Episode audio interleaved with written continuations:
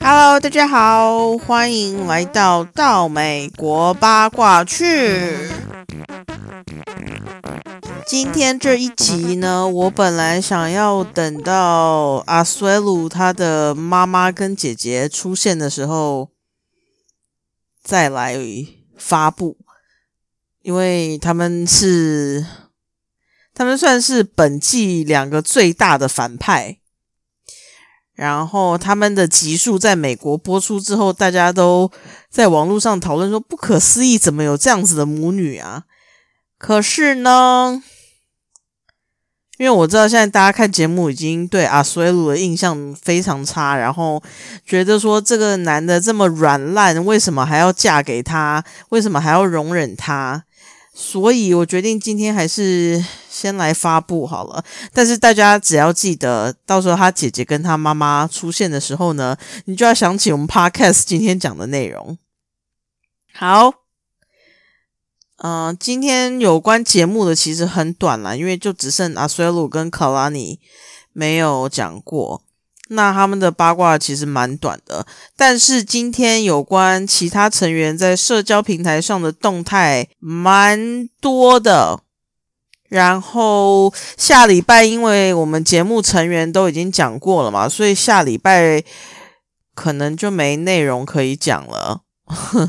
第二季 Podcast 第二季超短命的，只有五集。但是如果其他成员的动态，有很精彩的话，我还是下礼拜会录啦，就是看状况怎么样。OK，来吧。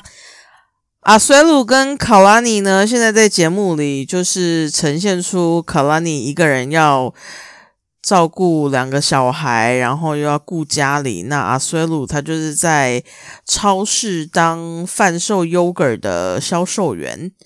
然后太太接他下班回家之后，他就躲回房间打电动，然后还没事闹脾气，这样子就是一个不工作，然后跟太太大小声还很没礼貌的屁孩。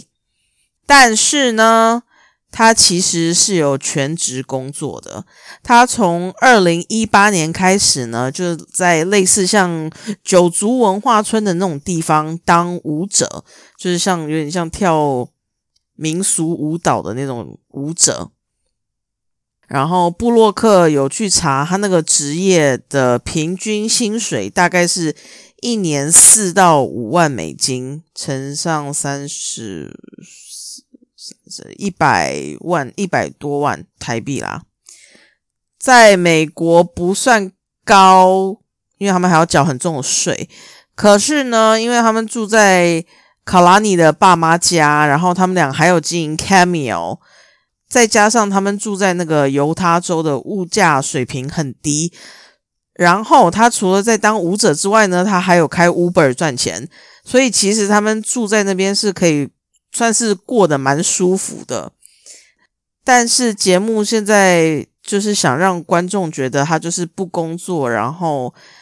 非常没有担当，但其实那不是真的，因为网络上都有拍到他在那个园区里面跳舞的照片，然后也有人真的是叫 Uber 的时候，结果被他载到，所以网络上都是有照片的。那之后呢，他的妈妈跟姐姐会出场，那妈妈跟姐姐会一直来死要钱，甚至还会说：“我不管你要养孩子，我就是要钱。”这样。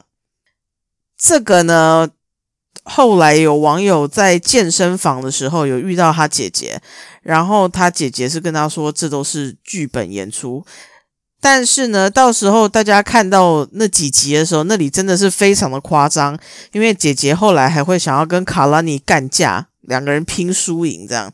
那里非常的 drama，所以那时候网友就说这太夸张了，怎么可能发生在真实的生活当中？而且如果你的婆婆对你讲话这么过分的话，你为什么不跟她离婚呢？那都是因为这个都是剧本。后来阿苏鲁的另外一个姐姐在萨摩亚的姐姐，她有在 Facebook 上面嘲笑很入戏的美国观众们说。你们越入戏越好，因为这样的话呢，我姐跟我哥、我哥我弟他们才可以持续的上节目，然后他们赚的钱才可以汇回来给我花，所以拜托你们越入戏越好，这样。其实基本上大家都知道啦，大家都知道石进秀是有剧本的。可是当然还是会有一些很入戏的人，他们不知道，他们觉得说哦，这一切都是真实的。那些人当然就是非常愤怒的在骂阿衰鲁，所以导致他们现在在啊婚后篇第二季还是有持续的上，然后姐姐跟妈妈也是有持续的客串。这就代表说他们的吵架的戏码是有用的嘛？因为一定是有收视率，节目才会持续找他们来。那你第二季还持续看到他们母女俩上这个节目的时候，你就应该知道这不太可能是真的。因为如果真的这么过分的话，当太太的为什么要容忍这一切？好，所以这就是有关他们两个的。那当时阿水鲁一出场就会被塑造成这个形象的时候呢，就八卦布洛克说，啊，在网络上其实都找得到阿水鲁有工作的证明。那如果连这么基本的背景、节目制作单位他们都想要误导观众的话，那我们哪知道之后的节目内容真实性到底会有多少？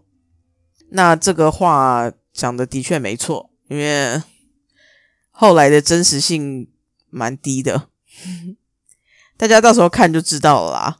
可能再过，我看礼拜五应该还没，可能再过两季两集吧，应该就会出场了。好，这就是有关他们两个人的。那哦，还有，因为我知道有很多人觉得说。这两个人现在到底还有没有在一起？那当然就是有嘛，因为我都已经跟大家讲，他们第二季还是有出现，而且第二季两个人还打算要搬离爸妈家。然后阿衰鲁还说他想要生七个小孩，因为他们现在是两个儿子。阿衰鲁还说他想要生七个小孩。嗯，那其实他们俩还有上其他分支节目，像是。Discovery Plus，他有之前有出一个恋爱的，呃，不是恋爱的，他之前有出一个游戏的节目，那他们两个也有上，然后还有真心话也有上，跟枕边闲聊，他们之前也有，在这些节目里面，他们两个完全相处非常良好，就是像好妈吉那样子，根本跟他们主轴的这个节目里面呈现出来的完全是不一样的，所以大家应该就。看到就应该要知道说哦，OK，一切都是戏。好，就是这样子。接下来我们来更新其他成员的动态。第一则呢，就是蜂蜜安娜跟 Marcel 呢，他们两个试图要创造爱的结晶。那因为安娜已经生了三个儿子了，所以她不想再生了，所以他们是。采取找代理孕母的方式，然后代理孕母人在乌克兰，应该是因为那边比较便宜啦。因为这一个疗程如果在美国的话是十万到三十万左右。所以在乌克兰应该是便宜多了吧，不然一般人是没办法负担得起的。那就在今天呢，他们已经将他们的三个胚胎送去乌克兰了，所以我们就祝福他们，希望他们受孕成功。接下来就是离开美国结婚去的第三季，将要在美国时间八月二十九号播出了。那里面的成员有 Kenneth 跟 Armando，Evelyn 跟 Corey，然后 Jenny 跟 Sumit，还有，哎，哦，还有 Ariella 跟 Biniam，B Biniam，这名字很难念，Biniam。然后另外还有两组新的成员，一组是。一组是四十五岁跑到哥伦比亚附近一个小岛追爱的 Ellie，然后还有一个是一个男生，他叫 Steve，二十五岁，他追到土耳其去，所以总共是六组。预告已经释出了，那 Kenneth 跟 Armando 这一组呢，他们就是在规划他们的婚礼。他们也是在呃一个一两个月前已经完婚了，照片都有释出了。Evelyn 跟 Corey 呢，这两个人真的歹戏托棚。Evelyn 就是在犹豫，她到底要不要嫁给 Corey。这不是从他们一出现的第一集，他们就是演这个戏码吗？真的是很厌倦。好，Ariella 呢？她跟 Biniam 的家人说，她的前夫会到伊索比亚探望她，然后接下来就有另外的画面，是她带着孩子回到美国去了。那 Biniam 很担心，说他可能不会再看到他们母子俩。但是呢，哦，这等下再说好了。好。接下来就是 Sumit 跟 Jenny，那在试出的预告里面，Jenny 终于发火了，因为他就跟 Sumit 说：“我来印度是为了要跟你结婚，不是说我可以每六个月出境再进来，出境再进来。”然后 Sumit 就跟他说：“可是我没有办法改变现况，我没办法跟你结婚呐。”然后 Jenny 就暴走，大骂他脏话，跟踢椅子。所以我想。第三季的主轴应该也是在拍他们俩到底有没有结婚。之前有网友猜测他们俩可能已经完婚了，因为他们两个手上都戴着同样的戒指。可是呢，有网友说可能那也是跟哭包跟 Jessie 一样，那是一个 promise ring 而已。所以他们到底有没有结婚，我想我们就是要看节目到时候才知道了。嗯，美国如果是八月二十九号播出的话，台湾可能是明年的八月二十九吧。可是之前离开美国结婚去第二季，台湾买版权买的蛮快的，我那时候蛮惊讶，因为好像只隔了半年不到就播出了，所以这个也希望。很快可以在半年后就看到吧，不然我到时候收集的八卦事隔很久，我再来跟大家讲，我其实都已经有点忘光了。要叫我再去捞那些资料，我其实觉得好痛苦，因为我有些想不起来了。接下来就是我刚说的，Ariella 带着孩子回美国，然后 Binian 很担心说不能再看到他这里呢。前几天有网友说。可是这个是未经证实的消息啦，因为是网友说而已，所以大家就先听听就好。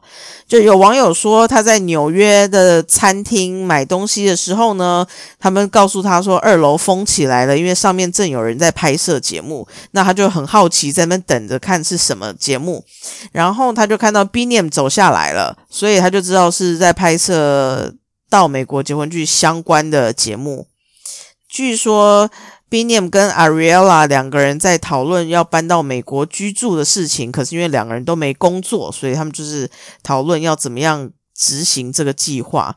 如果网友讲的是真的话，那可能就是 Ariella 拍完离开美国结婚去之后呢，他就会加入到美国结婚去的行列。那这样就可以拍一个没完没了。因为如果你拍完到美国结婚去呢，你还可以再拍婚后片，blah blah blah 一堆的。但是我觉得这是一个比较明智的决定啦，因为你搬回美国之后，你就可以顺理成章的上很多分支的节目。毕竟你在伊索皮亚的话，他们要找你上节目，就是要克服技术上的问题，是蛮麻烦的。所以搬回美国是比较明智的决定。那这个消息因为是网友自己讲的，所以我们就等着看喽。嗯，傻子尼寇的爸爸呢？就是之前他们，就是之前尼寇说要让阿三到美国的时候，爸爸有出来担保说好，那我就当阿三的担保人的那个爸爸呢？他最近因为多次的窃盗而被定罪了，然后他在二零一九年就因为他屡次一直偷东西而被逮捕。那偷的东西都是一些像是。捐款箱里的钱呐，或是一些小东西啦，但也是犯罪就是了。尼寇的妈妈向警察透露说，她的前夫居无定所，然后她跟孩子们其实也都没有再跟他联络了。那因为爸爸被逮捕的照片有释放出来，嗯。我个人觉得爸爸的眼神看起来应该是生病了，所以可能有一些心理的疾病吧。接下来的消息呢，就是家暴男 Jeffrey 跟 Varia 的消息喽。我知道很多人在问这个这两个人到底还有没有在一起？答案是这两个人还在一起，而且 Varia 他现在人在美国。然后有网友拍摄到他们去参加一个。龙舌兰和 Taco 节证实说，他的确是在美国，因为后来网友有提供他当天遇到 Jeffrey 时候一起拍的合照，然后再对照另外网友偷拍 Jeffrey 跟 Varia 在现场照片，的确 Jeffrey 那天穿的衣服是一样的，所以照片是属实的。可是 Varia 到美国的事情，我记得我之前好像有录过，诶到底有没有啊？好，没关系，反正我就再讲一次好了。之前网络上有人出来爆料说，家暴狂 Jeffrey 呢，他同时劈腿四名女子，然后这四名女子当中还包含了 Varia，因为那个人专门成立了一个网页，贴他们的对话的记录，还有录音档跟照片所什么的。那我看了一下，因为资讯实在是太混乱了，所以同整的重点如下。呃，第一个就是因为家暴狂他的离婚官司还没打完嘛，因为他家暴的官司到底审了没有，我都不知道，因为我没有在网络上看到任何消息。之前知道的消息就是他的官司因为疫情的关系，所以一延再延，然后你再找，其实就找不到任何消息了。好，所以他因为他尚未离婚，所以没有办法帮别人申请签证。那 Varia 呢？他人我们现在都知道，他的确是在美国。那很多网友就会问说，他为什么可以留在美国这么久？那谜底解开，因为根据这个网站说的是，因为他在去年六月的时候，他抽中了乐透的绿卡，然后到了美国之后呢，Jeffrey 还送了他一只狗。那这个。狗跟人呢，双双在去年十二月都搬到 Jeffrey 家了，所以就是他去年六月到了美国之后呢，自己住了一阵子，然后到十二月他就正式的搬到 Jeffrey 家了。被劈腿一号呢，年仅二十一岁，然后他不是美国人，他跟 Jeffrey 两个人用 WhatsApp 从二零二零年六月交往到今年的一月。然后家暴狂传了一堆语音讯息给他，就是不外乎就是说一些宝贝啊什么之类，然后然后就是话家常这样子。被劈腿二号女子呢，跟他见面过五次，两个人是从去年的六月交往到今年的二月，所以他就是当时同时劈腿多人。那这个女的有一次不小心把跟他的合照贴到网络上，然后家暴狂还跟他说：“哎，请你把那个照片撤下来，而且请你以后注意你的贴文，不要在公开场合这样发布我们的照片。”在 Jeffrey 劈腿多人这件事情被揭穿之后呢，他还传讯息威胁他家把嘴巴闭紧，不要乱讲他们之间的事情，不然他就是会有意想不到的事情发生。那这些都有截图在那个网址上面。大家之前觉得很可怜的那个玛丽呢，她跟 Varia 两个人似乎就是成为好妈吉了，因为有很多他们一起的合照在网络上流出来。那有关玛丽呢，大家不要觉得她可怜，也不要再为她哭了，因为玛丽她已经有男朋友了，而且她的男朋友照片有在 Instagram 上面公开。好，最后就是好，最后就是被劈腿的这几名女子呢，她们有不断的传讯息跟 Varia 讲 Jeffrey 同时在跟多人交往的事情，但是 Varia 呢选择把他们封锁，不相信他们所讲的话，那就在。嗯，家暴狂知道 Varia 有收到这些讯息之后呢，他就一直在威胁那些人，或是威胁任何在网络上爆料、写文章的人，说要他们小心，不要再散播这些消息了。目前的状况就是这样子。那个网站我会附在节目的资讯栏下面，如果有兴趣的人自己去点来看。然后再跟大家宣导一下，就是我每次 podcast 里的节目，我都会贴在我们社群里面。那社群里面就是有图片的，每一个爆料都是有图片证明的。所以，如果你想要加入社团的话呢，你就到 Facebook 搜寻 Ninety Day Fiance 到美国结婚去叽里呱啦专区。呃，入社要回答问题，所以请大家务必回答问题。嗯，如果你不知道那些人名的话呢，你用描述的也可以。可是就是要一定要回答问题，因为有很多人来申请，不是不回答问题，就是明明你要回答两个答案，但他就是只回一个，或是完全回不相干的。请问谁谁谁是非洲人？然后他们就写 OK，就是答非所问。这种话我就不会让你进来。可是如果你用描述的话呢，我就让你进来。主要是因为社团每天更新的八卦量很大，所以如果你不是真心很关心这些八卦的话，你会觉得蛮烦。然后你因为觉得烦退出社团，后来你想起来又想加入，一直这样进进出出的话，会造成我的困扰。那今天节目就到此为止。那下礼拜还有没有 podcast 呢？就在看状况喽 ok 好大家拜拜。